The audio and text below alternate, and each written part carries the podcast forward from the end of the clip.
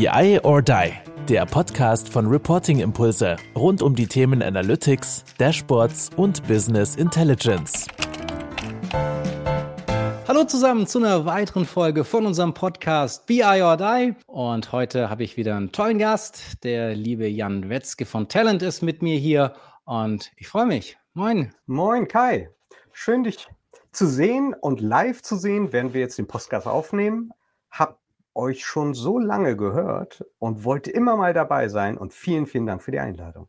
Ja, das machen wir natürlich gerne möglich und du hast live ja schon quasi auch das Stichwort gegeben, dass wir ja zwar immer noch weiterhin auf die Ohren kommen, man kann uns logischerweise auch auf YouTube sehen und jetzt mit der BI or Die on Tour gehen wir ja in verschiedene äh, deutsche Städte sozusagen auf Sommertour und äh, besuchen auch äh, unsere Hörer, sind da ja von Hamburg bis München, von wenn du alphabetisch Augsburg bis Würzburg. Also ähm, glaube ich, äh, versuchen wir da in, in viele äh, der Städten unsere Zuhörer auch zu kommen. Ähm, und dann hoffen wir mal, dass der eine oder andere da auch wieder äh, mit dazukommt, den wir dann mal sehen. Haben da eigentlich schon viele positive Rückmeldungen ähm, bekommen. Und ja, vielleicht, Jan, äh, gibt's dann auch eine Stadt, wo du dabei wärst oder wo du dich vielleicht schon angemeldet hast? Naja, als äh, Bremer äh, aus Norddeutschland werde ich natürlich alles geben, um in Hamburg dabei zu sein, wenn mich die Fußballfans durchlassen. Aber ähm, ansonsten, ähm, ne, mein, meine Kollegen verfolgen ja auch äh, deinen Podcast regelmäßig und äh, Frankfurt, äh, München und auch im Ruhrgebiet äh, sind sowohl unsere Kunden als auch meine Kollegen aktiv. Und ich glaube, da werden schon einige einige vorbeischauen. Jetzt kommt natürlich so ein bisschen diese Frage, bist du denn tatsächlich auch Bremen-Fan? Wenn sie gewinnen, ja.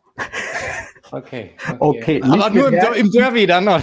genau, nicht mit Herz und Leidenschaft, aber, aber doch, äh, wenn ein Verein, dann ist es Werder Bremen. Weil ich meine, Carsten und auch ähm, der Andreas stehen ja schon eher dem, dem HSV sehr, sehr nah aber wir akzeptieren auch den Oliver, der eher für St. Pauli ist. Von dem her ähm, sind wir, glaube ich, da tolerant und offen genug. Und wir werden den Podcast trotzdem ausstrahlen, obwohl du vielleicht eine gewisse Sympathie äh, für, für Werder Bremen hegst. Ich werde schauen, dass er nicht komische Hintergrundbilder auf einmal reinschneidet. ja, also, ja, das, das, aber das hat äh, Anne ja auch schon bei, bei, bei Carsten gemacht, dass er so, so lange geantwortet hatte, wenn ja manchmal ganz nette Sachen gemacht. Aber wir, wir, wir, wir sind ganz nett zu dir. Aber du kannst, äh, jetzt müssen wir wissen wir schon, wo du wohnst, aber vielleicht magst du doch noch mal ein, zwei Sachen äh, zu dir persönlich sagen, ähm, was du bei Talent so den ganzen Tag äh, Schönes machst. Ja, danke schön, Kai. Ja, ich bin bei Talent ähm, verantwortlich für den Vertrieb in Zentral- und Osteuropa bin schon ganz schön viele Jahre bei Talent und eigentlich bin ich ein Techniker. Das heißt, seit ungefähr 25 Jahren beschäftige ich mich fast ausschließlich mit dem Thema Daten- und Anwendungsintegration und unterstütze meiner Kunden, meine Kunden im Bereich Aufbau einer einheitlichen Integrations- und Datenplattform. Und das wird ja natürlich auch immer, immer wichtiger, logischerweise. Du hast ja angesprochen, du bist ein Techniker, du bist in einem Technologieunternehmen unterwegs. Und ähm, da ist für mich immer so ein bisschen so diese Frage, oder das wäre tatsächlich auch meine Einstiegsfrage. Man hat sich ja dann irgendwann auch für dieses Produkt oder für dieses Unternehmen mal persönlich entschieden. Gibt es für dich jetzt nicht außerdem, okay, die haben mir das doppelte Gehalt gezahlt und eine viel, viel geilere Position oder ähnliches gegeben? Gibt es für dich irgendeinen so Moment, wo du gesagt hast, wow, das hat mich total von Talent geflasht oder deswegen bin ich immer noch total äh, Talent geflasht, sei es technologisch, sei es von dem methodischen Ansatz. Gibt es da irgend sowas, was du, was du teilen kannst auf so einer persönlichen Ebene, warum du dich dafür entschieden hast? Äh, naja, ich bin ja, was ich sagte, ungefähr 25 Jahre in dem Markt und seit vor elf Jahren habe ich mich dann für Talent entschieden. Ich habe mir die vorher immer schon ganz genau angeguckt und spannend fand ich den Open Source Ansatz der Firma damals Open Source basierend, ähm, war für mich als Ex-Sunny auch ähm, eigentlich extrem wichtig, auch für meine Kunden. Ähm, das Schlimmste, was einem passieren kann, ist in die Abhängigkeit eines Herstellers zu kommen und am Ende nicht wieder rauszukommen, wenn die Beziehung mit dem Hersteller nicht funktioniert. Und Talent hat äh, in dem Jahr, wo ich dazugekommen bin, eine Vision aufgezeigt. Und zwar die einer wirklich vereinheitlichten Plattform, auf Open Source Basis, die die Themen Anwendungsintegration, Web-Services, heutzutage API, Datenintegration, Datenqualität vereinheitlicht und als Produkt, als Lösung zum Kunden bringt mit all den Enterprise Support, den ein Enterprise-Unternehmen auch verdient. Und das fand ich so cool und da musste ich hin. Und ich bin immer noch da, weil die Innovation nimmt nie ab. Ja, jedes, wir innovieren durchgängig. Tolle Wellen kamen auf. Früher war Open Source Datenintegration, das muss ich mal zugeben. Vor elf Jahren dachte man, das ist Commodity. Ja, da gibt es ein paar Player im Markt, da gibt es Legacy Tools. Es ist gut, da jetzt als Open Source Innovator reinzukommen, um den Markt mal ein bisschen aufzubrechen, aber die Technologie ist gesetzt.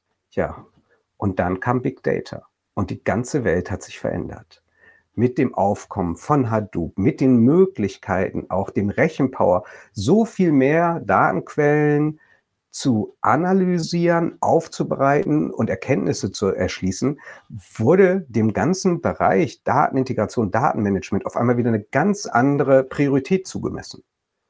Und dann hatten wir die Hadoop-Welle und Big Data-Welle abgeritten und auf einmal bewegt sich alles in die Cloud. Und es wird alles noch schneller und noch skalierbarer und Kunden und Unternehmen analysieren noch mehr Daten, um neue Geschäftsfelder zu erschließen oder ihre Kunden besser zu bedienen. Ich kenne mich auch aus einem Geschäftsführer, der auch schon ähm, ein, zwei Jahre äh, länger, auch als ich, in dem ganzen Datenumfeld so rumspielt. Der sagte, es ist schon brutal, sage ich mal, auch über so einen gewissen Zeitraum einfach in dieser Technologiewelt einfach zu sein.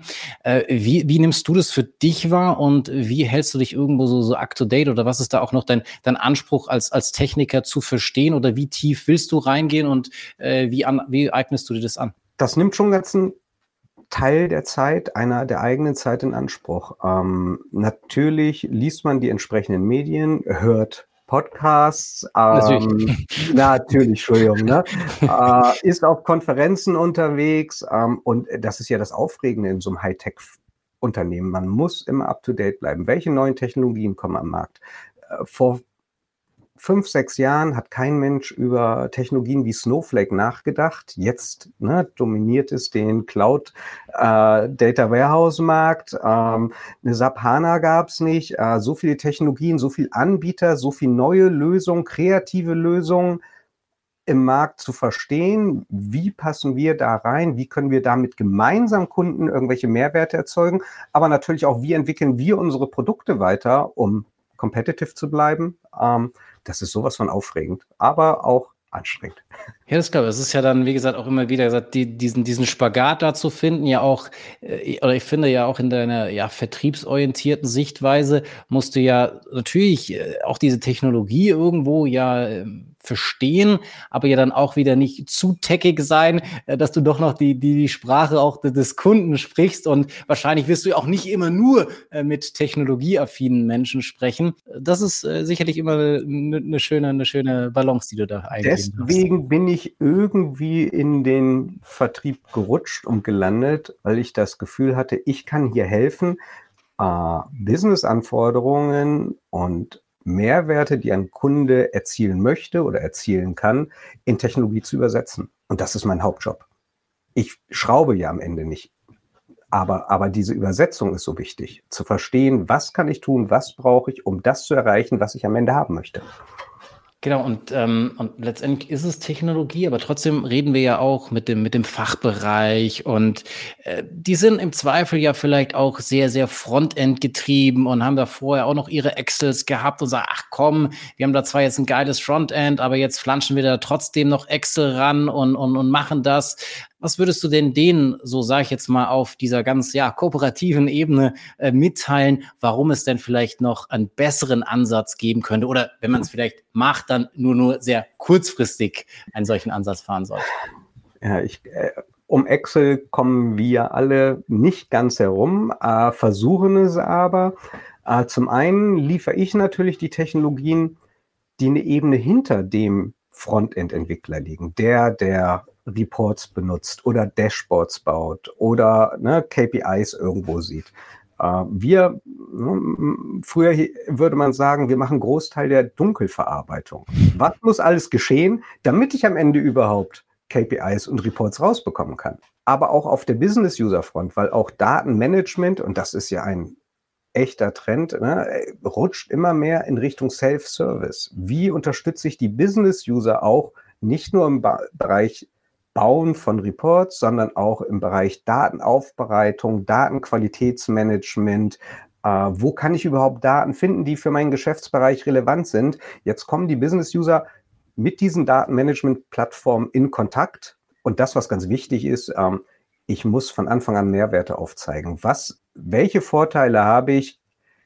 Ich nutze eine zentrale Plattform, einen Web-Einstieg und finde Informationen und Daten, die ich, wenn ich das versuche mit meiner lokalen Excel-Datenverarbeitung zu vergleichen, niemals finden kann. Ich glaube, was man, und deswegen hast du gesagt, wir kommen alle nicht drum herum, das mal kurzzeitig zu machen oder als eine Zwischenlösung oder als, naja, ich muss mal schnell was auf die Straße kriegen und ich kriege gerade genau diese Quelle irgendwie nicht angezapft.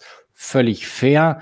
Aber eben langfristig, glaube ich, muss man einfach diese Strategie eben, die dann auch, wie du sagtest, ein, ein Stockwerk tiefer geht, weil eben jetzt auch nur äh, schöne Zahlen vorne zu malen oder schöne Bildchen äh, bringt die halt am Ende des Tages auch nichts, weil dein Wettbewerb, und das hast du ja auch wieder gesagt, Mehrwerte müssen geschaffen werden. Die Mehrwerte können vielleicht auch kurzfristig mal, okay, ich habe überhaupt ein Dashboard sein, aber mhm. dann müssen halt doch irgendwie diese Daten und ähm, ja, wie gesagt, auch die Komplexität in den Daten transportiert werden. Und da muss ich halt einfach mehr drauf haben als nur, ich habe jetzt mal drei Excels zusammengelattet. Ist mit, mit einer Excel-Tabelle kann ich niemand mehr überzeugen. Ja, äh, selbst wenn da Ergebnisse rauskommen und ein schönes Dashboard daraus generiert wird, wenn ich das in einem Management-Meeting vorstelle, die ersten Fragen kommen. Wo kommen die Daten her?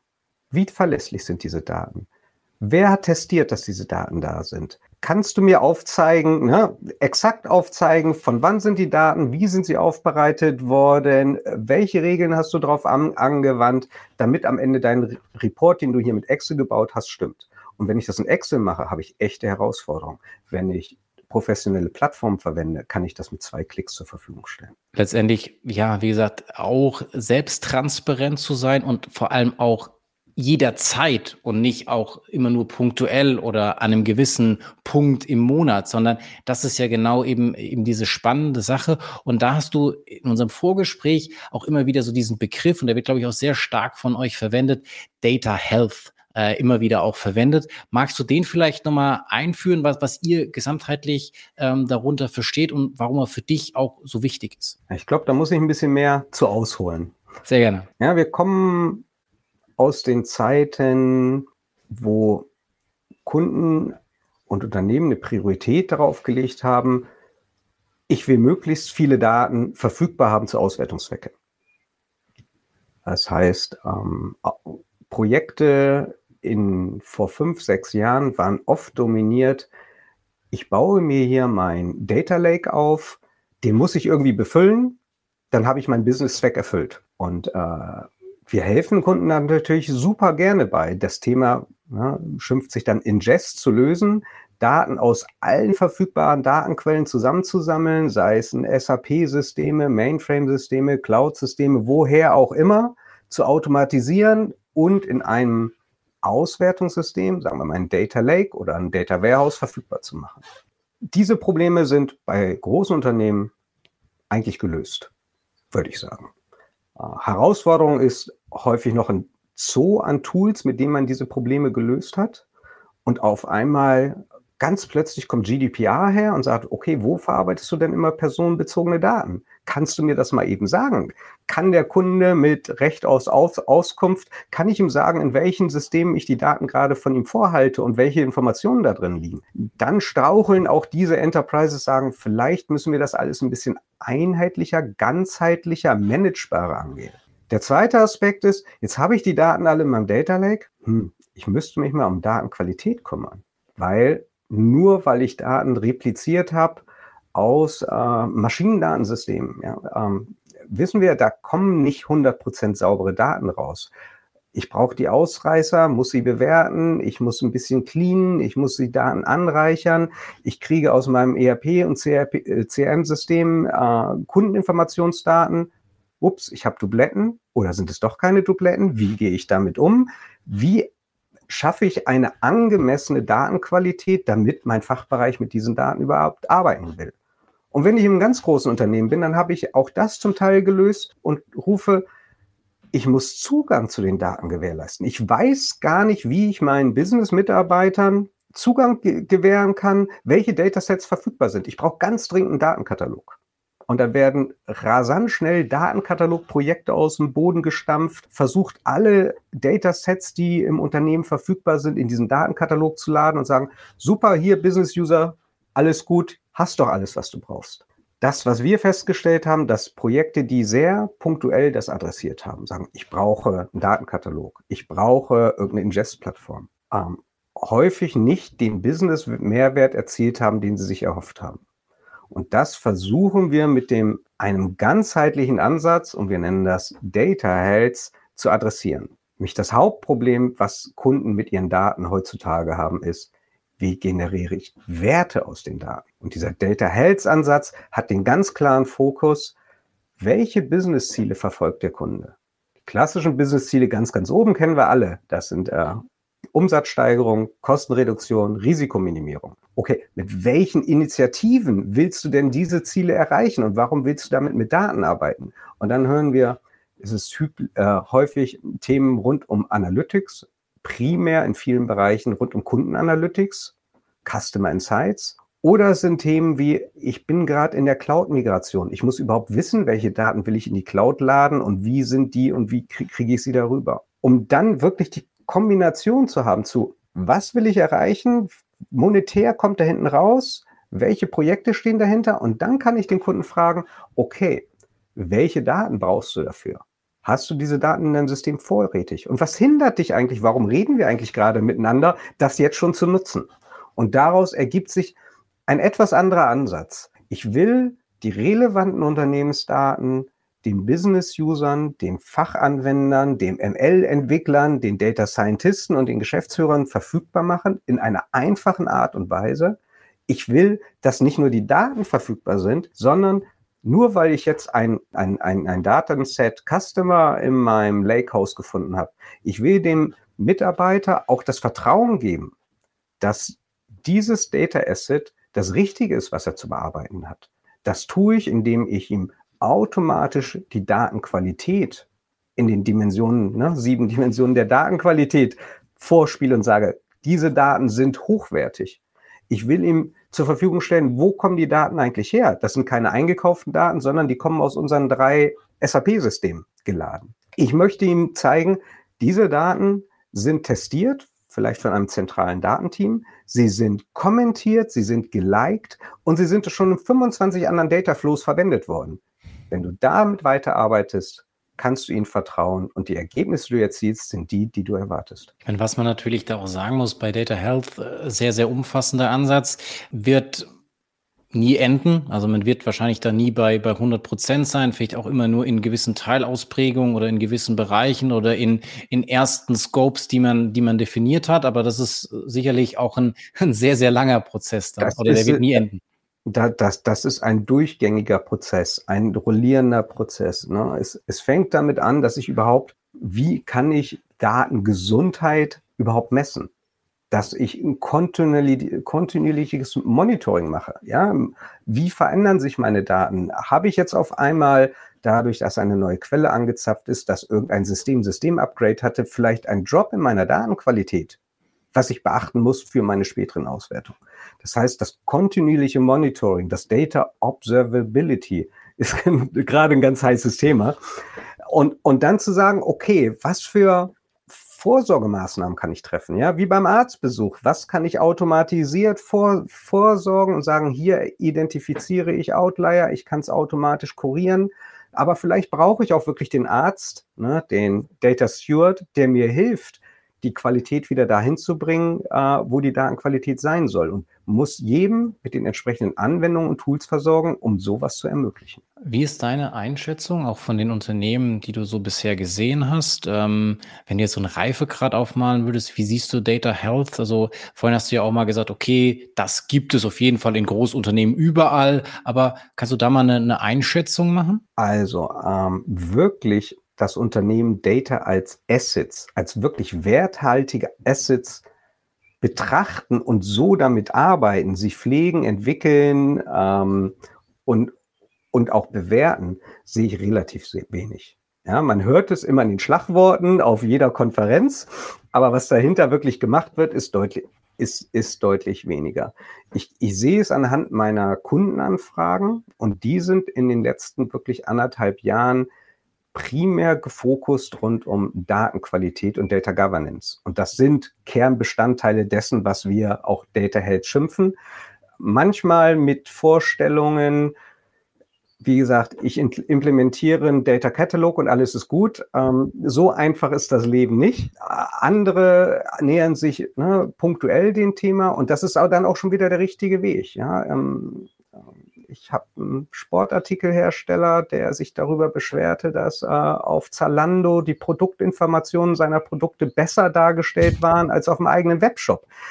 Ah, das ist eine Herausforderung. Und äh, bei solchen Themen kann man dann auch wirklich sagen, was ist der Business Case, was müssen wir tun, wo kommen die Daten her und stellen dann eine Lösung zur Verfügung, die die Datenqualität drastisch erhöht hat in der Produktstammdaten und dadurch den Webshop deutlich attraktiver gestaltet hat und direkt zu messbaren Umsatzsteigerungen geführt hat. Aber das ist natürlich cool, wenn du natürlich so ein, so ein Riesenvorbild in Anführungsstrichen hast oder dann so eine Situation schaffst, wo dann einer sich, sich persönlich vielleicht ja auch äh, dann schlecht fühlt, dass das äh, genau so ist. Äh, natürlich äh, dann auch Riesenbudgetgeber wahrscheinlich oder die Möglichkeiten, die dahinter stehen, äh, dann auch nochmal größer. Aber dann ja auch wieder, wie du sagtest, zwar dieses große Ziel haben, aber dann eben auch immer Client basieren, also nicht dieses, diesen, diesen Fehler zu machen, okay, wir wollen jetzt gleich alles machen, sondern eben dann auch äh, schrittweise sich dem, dem Ganzen zu nähern. Du hast letztendlich jetzt viele Sachen angesprochen. Du hast Technologie angesprochen,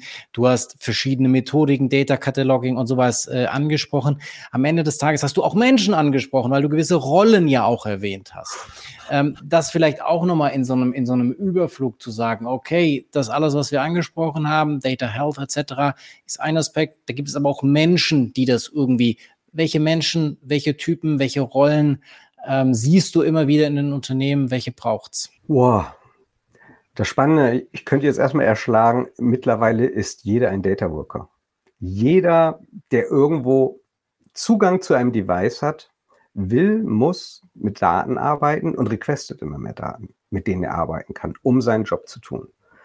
Das, was wir aber sehen, ist, ja, die Kunden, Unternehmen brauchen eine Datenstrategie und die ist top-down getrieben die muss vom Management kommen, idealerweise zu, ne, zusammen mit einem CDO, den ja mittlerweile fast alle Unternehmen etabliert haben, wirklich eine, eine Datenstrategie zu entwickeln, organisatorische Verantwortlichkeiten festzuzurren.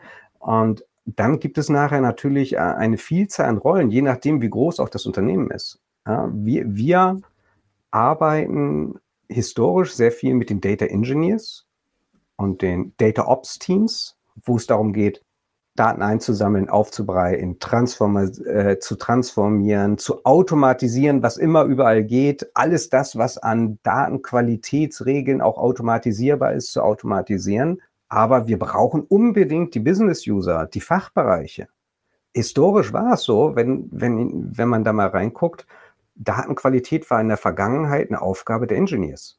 Hey, die kennen die fachlichen Anforderungen an Datenqualität gar nicht. Idealerweise kriegen sie ein Fachkonzept und können es ab, abprogrammieren. Ähm, aber das ist nicht mehr heutzutage State of the Art. Wir betrachten das als Teamsport, wo IT und Fachbereich zusammenarbeiten. Bei uns generieren, entwickeln die Fachbereichsmitarbeiter Datenqualitätsregeln für die Assets, die Sie verantworten in Ihren Bereichen.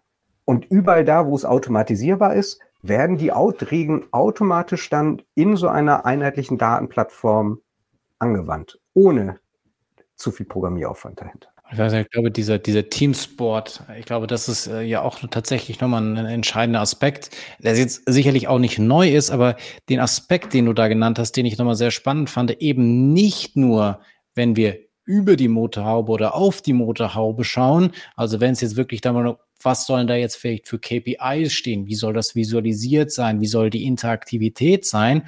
Sondern eben auch schon weiter unten. Auch dort kann ein Fachbereich sehr, sehr viel wertstiftenden Impulse geben. Und das fand ich jetzt, oder vielleicht kannst du auch noch mal ein, zwei Sachen mehr dazu sagen. Das fand ich jetzt nochmal einen schönen Zusatzaspekt, der finde ich nicht ganz so häufig beleuchtet wird, sondern dass auch dieser Teamsport jetzt nicht nur auf einer Frontend-Perspektive, sondern eben auch weiter unten stattfinden und auch stattfinden muss. Es muss auch stattfinden. Es muss auch stattfinden mit all, sagen wir, die Entwicklungen, die heutzutage stattfinden. Ähm, äh, der Bereich Analytics und damit auch Datenmanagement rutscht mehr und mehr wieder zurück, weg von der Zentralisierung, wo ich maximal automatisieren konnte, in die Fachbereiche, weil hier einfach das Know-how besteht, Datenprodukte am besten zu bauen. Die kennen ihre Daten, ihre, ihre fachlichen Kontext dahinter und können Datenprodukte für das Unternehmen viel besser liefern, viel schneller und agiler liefern, als wenn ich alles zentralisiere. Dann habe ich aber die Herausforderung, nicht alle Unternehmen sind gigantisch groß und können sich in jedem Fachbereich zehn Data Engineers leisten. Also muss ich Tools, Möglichkeiten, Enablement schaffen, um diese Fachbereiche zu enablen, ihre Datenprodukte zu bauen. Zusammen, überall da, wo es komplex ist, mit echten Dateningenieuren, aber überall da, wo ich sag mal, ein Business-User Self-Service anbieten kann, auch in dem Bereich der Datenaufbereitung, Data Wrangling, Data Quality bis hin zum Sharen meiner Datenprodukte über ein API, da möchte ich und da müssen wir die Fachbereiche enablen und sie arbeiten gemeinsam dann auf einer einheitlichen Plattform. Das ist unsere Vision. Und ich glaube, den, den, den Aspekt, dass wie die entsprechend auch äh, zusammenarbeiten und dass es diese Dezentralität äh, eigentlich sein muss. Weil du hast vorhin auch gesagt, hey, du musst Mehrwerte für die Unternehmen. Und das beobachten wir so sehr, dass es zwar mal nett ist, dass man auch so ein Top-Level-Datenprodukt hat, aber eigentlich, das hast du ja auch gesagt, die können es eigentlich besser, weil die natürlich näher in dem Sinne an ja, an der, der, der Business, an, an dem Businessmodell einfach dran sind. Ähm, da werden halt natürlich auch Entscheidungen getroffen und nicht eben nur diese Top-Level-Entscheidungen, sondern eben diese operativen Entscheidungen. Und die, sage ich mal, in Summe sind dann vielleicht viel, viel wertvoller, als wenn dann mal eine super Top-Entscheidung getroffen wird. Natürlich weiß ich auch, äh, dass das auch dazugehört und dass ja die Gesamtstrategie, was du vorhin ja auch gesagt hast, von oben ja erstmal vorgelebt und gemacht werden muss, damit es überhaupt in diese Bahn gehen kann. Aber dann, wenn ich sozusagen auf dieser Ebene bin, dann, wie gesagt, sehr weit runter, sehr das operationalisiert äh, zu gestalten. Da sehe ich wirklich in vielen Unternehmen, dass das wirklich dann auch die, die Power bringt. Und selbst wenn man dann irgendwie in Dashboards oder was auch immer denkt, diese Sachen, diese kleinen Entscheide, aber diese Vielzahl, weil es dezentral ist, das ist wirklich, äh, was dann auch den Unterschied vielleicht zu einem Wettbewerber ausmachen kann. Das schafft auf jeden Fall Geschwindigkeit. Wenn ich es mir na, so die Begriffe Data Mesh geistern ja jetzt gerade seit so ein, zwei Jahren rum im, im Gegensatz zu Data Fabric Ansätzen, wo man, sagen wir, Grundidee bei der Data Fabric damals, alles zu zentralisieren, um zu automatisieren, was geht, zu standardisieren, um eine zentrale Governance zu schaffen, ja, gerade Richtung äh, Sicherheit, Compliance und ähnlichen Themen. Das hat aber Unternehmen ausgebremst. Und sie hatten immer diesen Mangel an dem Fach-Know-how in der Zentralabteilung. Jetzt der Move wieder zurück in die Fachabteilung. Jetzt müssen wir aber die Technologie zu den Fachabteilungen liefern. Die Technologie, die vorher verwandt wurde, war gar nicht so schlecht. Ne? Wenn, wenn sie in der Lage ist, diese Anforderungen, die man heutzutage hat an Microservices, dezentralisierte Entwicklung, dezentralisiertes Deployment zu schaffen und gleichzeitig dann aber die Spanne, weil wenn jeder für sich entwickelt in jedem Fachbereich, dann brauche ich eine Governance. Dann brauche ich noch fast eine strengere Governance. Was wird damit gemacht mit den Daten? Wie vermeide ich Doppelt- und Dreifachentwicklung? Wie halte ich meine Compliance-Themen be insbesondere bezüglich ja, personenbezogener Daten ein? Und das zusammenzubringen, dafür bedarf es der obergeordneten Datenstrategie und ein bisschen Tooling, wo wir dann bei helfen. Genau, ich sag mal, diese, diese Strategie ist ja letztendlich äh, Tool plus der Mensch, ne? dieser, dieser ja. Dreiklang, den es wahrscheinlich immer wieder braucht. Und jetzt, wie du sagtest, ist es ja, der Mensch tendiert dann von dem einen Extrem in das andere zu gehen. Und wahrscheinlich liegt irgendwo dazwischen so ein bisschen diese Wahrheit, weil es, es gibt ja dann auch natürlich noch Bereiche, wo eine harte Standardisierung und Zentralisierung vielleicht ja auch Sinn macht, bei, ich sage jetzt mal, gewissen Datenprodukten, gewissen Datenbereichen ist das vielleicht ja auch in Ordnung, aber eben man muss da flexibler sein, dass man es eben je nach äh, situativen Bedarf letztendlich auch anpassen kann. Und das ist ja so ein bisschen auch diese, die, die, die, die der spannende Aspekt daran. Auf, auf, auf jeden Fall. Es ist das, was es spannend und aufregend macht und äh, was es so spannend macht, so viele Jahre in diesem Bereich zu arbeiten und die Kunden zu unterstützen. Letzte Frage vielleicht. Oh. Ganz kurz auch. Viele Themen, die wir da angesprochen haben, sind gefühlt Themen, die unter der Motorhaube liegen, die mehr Zeit brauchen, die anstrengender sind, die erklärungsaufwendiger auch sind, die vielleicht nicht jeder Fachbereich immer verstehen möchte. Was sind denn so deine Killer-Argumente in der Diskussion mit dem Fachbereich, damit du Budget für deine Themen bekommst? Also was so, vielleicht einfach nochmal so ein paar Dinge, die du darüber werfen kannst. Mein klassisches Beispiel, wenn ich mit Fachbereichen rede, ist, ich lege einen Customer Satisfaction Chart auf, ein Live-Chart, ein echtes Chart. Und ich habe im letzten Monat einen Ausreißer nach oben. Kundenzufriedenheit von 85 auf 93 Prozent. Und frag sie, was glaubt ihr, was passiert, wenn ich das in meiner Managementrunde auflege in der Vergangenheit? Es wird eine Stunde darüber diskutiert, wo kommen die Daten her? Ist irgendwas falsch gelaufen? Bist du dir sicher? Ist die Datenqualität korrekt? Hast du den Algorithmus geändert?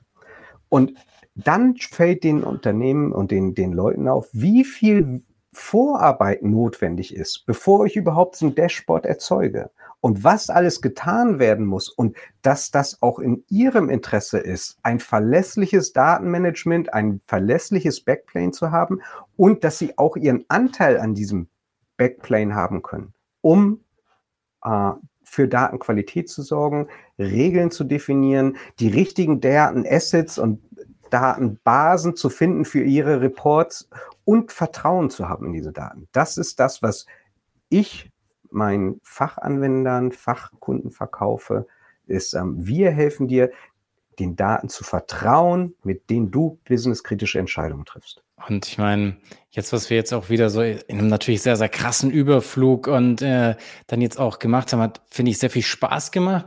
Wir haben jetzt nochmal einen anderen Begriff gehört. Also zumindest ist sonst ja immer noch mal so der, der Bereich Data Culture. Ihr habt jetzt nochmal Data mhm. Health nochmal als ein, ein Unteraspekt äh, davon aufgemacht.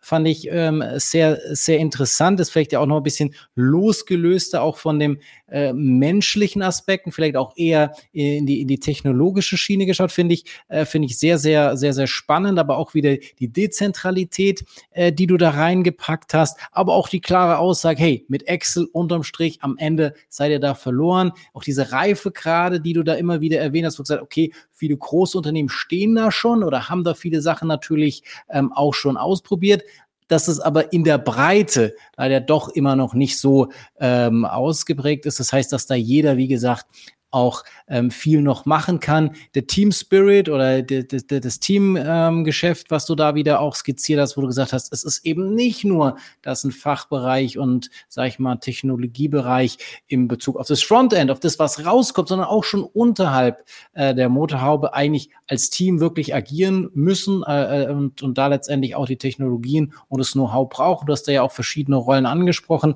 Also für mich ähm, ja, sehr, sehr spannend, ähm, sehr viel, was du da äh, rübergeworfen hast oder wo natürlich auch ähm, Talent als ähm, das Tool deiner war, logischerweise. Du hast ja vorhin uns auch nochmal deine persönliche äh, Entscheidung ja auch nochmal äh, dargelegt, und warum du das so gut findest. Von dem her ganz, ganz lieben Dank äh, für die Zeit, für die Impulse, die du da gegeben hast. Und ja, und ganz am Ende natürlich dann auch noch deine Bühne für die letzten Worte, ähm, die dir gehören natürlich. Und, äh, und sonst sehen wir ihn trotzdem als Bremer, im besten Falle ja dann auch bei Be I or Die on Tour in, äh, in in Hamburg oder dann vielleicht äh, nächstes Jahr dann auch äh, in Bremen. Wenn, dann machen wir vielleicht eins bei dir oder bei euch. Ja, das ist ein Angebot. Finde ich klasse. Kai, vielen, vielen Dank äh, für die Zeit. Ähm, ja, letzte Worte ist immer spannend. Du ziehst immer den Vergleich zu Excel, sagst, uh, ist das das richtige Tool der Wahl? Für mich ist es, wenn ich anfange, Data Pipelines per Hand zu programmieren, gerade weil ich eine brauche in der Programmiersprache, die ich gerade brauche und sie nicht einbinde in einem Kontext eines ganzheitlichen Datenmanagements. Ja, Maintenance, Wartung, Governance, all die Dinge sind so schwierig, wenn ich mir vorher da keine richtigen Gedanken drüber mache. Es ist wirklich von der Datenstrategie abgeleitet, gehört eben nicht nur die Data Literacy, äh, die Datenkompetenz der Fachanwender, sondern ein Teil ist eben auch Technologie äh, und da muss man sich bewusste Entscheidungen treffen. Ähm, klar, stehe ich für Talent, bin seit elf Jahren begeistert dabei. Ähm, wenn Sie wissen wollen, warum ich so begeistert von Talent bin, ähm, ich glaube, im Oktober ist unsere nächste User Conference, die Talent Connect. Wählen Sie sich mal ein oder kommen Sie vorbei und würde mich freuen, mit Ihnen ins Gespräch zu kommen. Das war BI or Die, der Podcast von Reporting Impulse. Danke, dass ihr auch diesmal wieder mit dabei wart. Wenn es euch gefallen hat, dann hinterlasst uns doch eine gute Bewertung und abonniert den Podcast, um keine weitere Folge zu verpassen. Bis zum nächsten Mal.